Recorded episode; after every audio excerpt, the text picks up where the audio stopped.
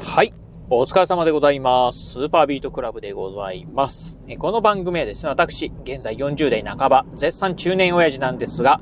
毎朝朝4時に起き、そして毎月20冊以上の本を読み、そしてそして1ヶ月300キロ以上走るというですね、超ストイックな私が一人語りする番組でございます。えー、今日のね、お話はですね、意外と短いロシア人の平均寿命というお話をしてみたいと思います。今ね、このラジオを収録しておりますのが、2022年2月の28日、えー、夕方のね、6時過ぎでございます。ということでね、2月も今日でね、最後なんですが、まあ今ね、この、うん、ラジオ収録している、えー、タイミングなんですが、まあ、3日前からですかね、ロシアがね、ウクライナに、まあね、えー、軍事侵攻した。まあ、いわゆるね、まあ、戦争をね、開始したよということでね、今ね、絶賛ね、もうそのね、えー、ロシア、ウウクライナのね、この戦争のね、まあ、情報がね、ほんとね、毎日連夜、えー、ね、連日、えー、まあ、お届け、まあね、連日報道されているところなんですが、そんなね、まあ、ロシアなんですけど、えー、実はね、うーん、まあ、ちょっといろいろとね、なんかね、ネット界隈でね、いろいろ調べているとですね、平均寿命、なんかね、ロシアね、平均寿命意外とね、短いということがね、分かりました。今日はね、そんなお話をしてみたいなと思います。えー、まずね、まあ日本のね、えー、日本人の平均寿命というのはね、皆さんもね、まあ、えー、大体ね、ご存知の方はね、多いかと思います。男性、女性ともにですね、えー、平均寿命はね、80歳を超えておりますということで、まあ世界でもですね、トップクラスのね、まあ長寿の国、えー、ではあるんですが、あ反面ですね、実はね、ロシアというのはですね、非常にね、まあ平均寿命短い、えー、まあ国だそうでございます。まあロシアがですね、先進国なのかどうかっていうのは、ちょっと微妙なところであるんですけど、いわゆる、まあね、えー、世界の主要国の中ではですね、まあ、かなりね、平均寿命がね、短い方だそうでございます。じゃあね、うん、平均寿命、どれぐらいかと言いますとですね、実は、男性がですね、68歳、そしてね、女性が77歳だそうでございます。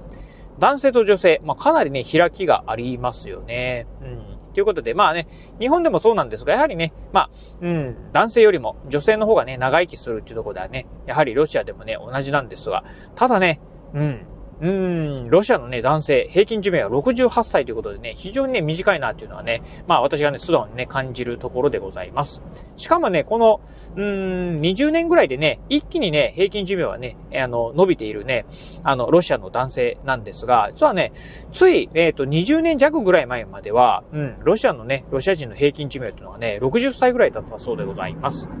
まあ、驚きですよね。うん。まあ、ね、今やね、日本人でね、60歳というとですね、60歳でもね、バタバ、ま、あの、バリバリね、現役で働いている方、まあ、たくさんね、多くいるんですが、実はね、うん、ロシアの方はですね、平均寿命非常にね、短いんだそうでございます。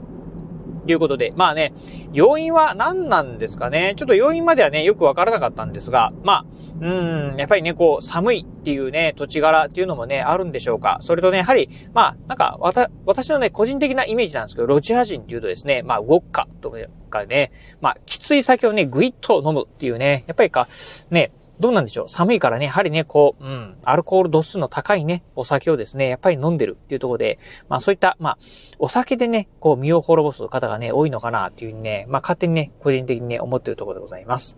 まあそんなね、ロシアなんですが、まあね、うん、今、ね、どうなんでしょう？このウクライナにね、侵攻して、このね、ラジオでね、まあ、あのー、今、こう、おしゃべりしてるタイミングはですね、ちょっとロシアのね、この軍事侵攻っていうのが、まあ、あ当初はね、短期間で終わるんじゃないかな。ね、ロシアのね、まあ、持ってる兵器なんかを考えると、やっぱりね、戦争短期間で終わるんじゃないかなっていうふうに言われてたんですが、なんかちょっとね、今苦戦してるようなね、情報なんかもありますよね。うん。まあ、あのー、わかんないですね。この辺はね、ウクライナ側からね、一方的に伝えられる情報なのかもしれないのでね、もしかしたらね、え、実はね、ロシアもね、まあ、まあ、奮闘して、えー、もしかすると、まあ、優位、優位に、かなり優位にね、働いている状況なのかもしれないんですが、まあ、この辺ちょっと私もね、よくわからないところであるんですが、まあ、そんなね、ロシア人、うん。ま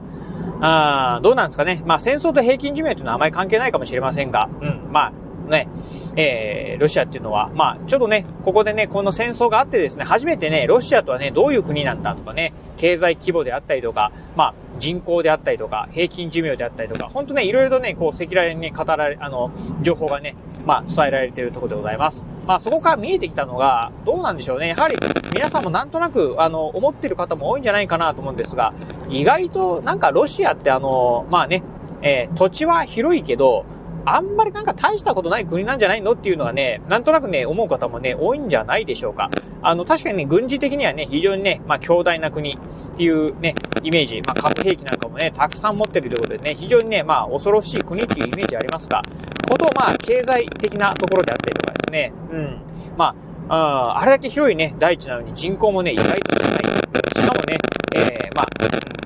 昔から比べると人口がね、かなり減ってるとかっていうのもね、あったり、まあ、あとね、経済的にも先ほど言いました通り、経済的にもね、韓国よりもね、まあ、あの、えー、GDP、国内総生産がね、低いとかっていうところで、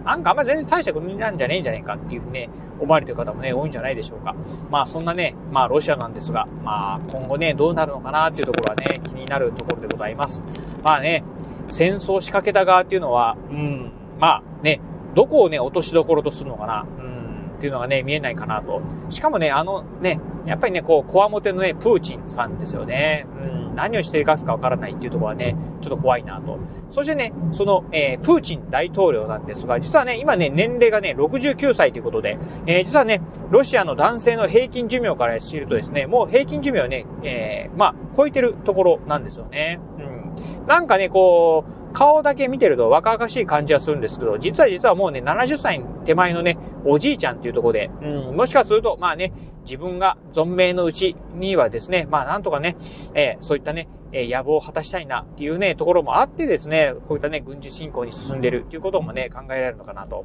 うん。まあ、これはね、あくまでね、勝手に私が思ってるだけなんですが、まあそんなことを考えるとですね、ロシアの平均寿命、うん、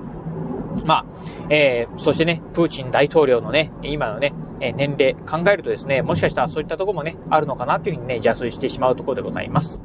はい、ということでね、今日はまあね、ちょっとね、ネットでね、えー、ロシアの平均寿命を見てですね、え、え、こんなにね、短いの？っていうのね、思った次第だったんでね、今日はラジオでね、ご紹介させていただきました。え、今日のお話、面白かったな、参考になったなと思いましたら、ぜひね、ラジオトークでお聞きの方、ハートマークやニコちゃんマーク、そしてネギマークなんかありますよね。あの辺をポチポチポチと押していただければなというふうに思います。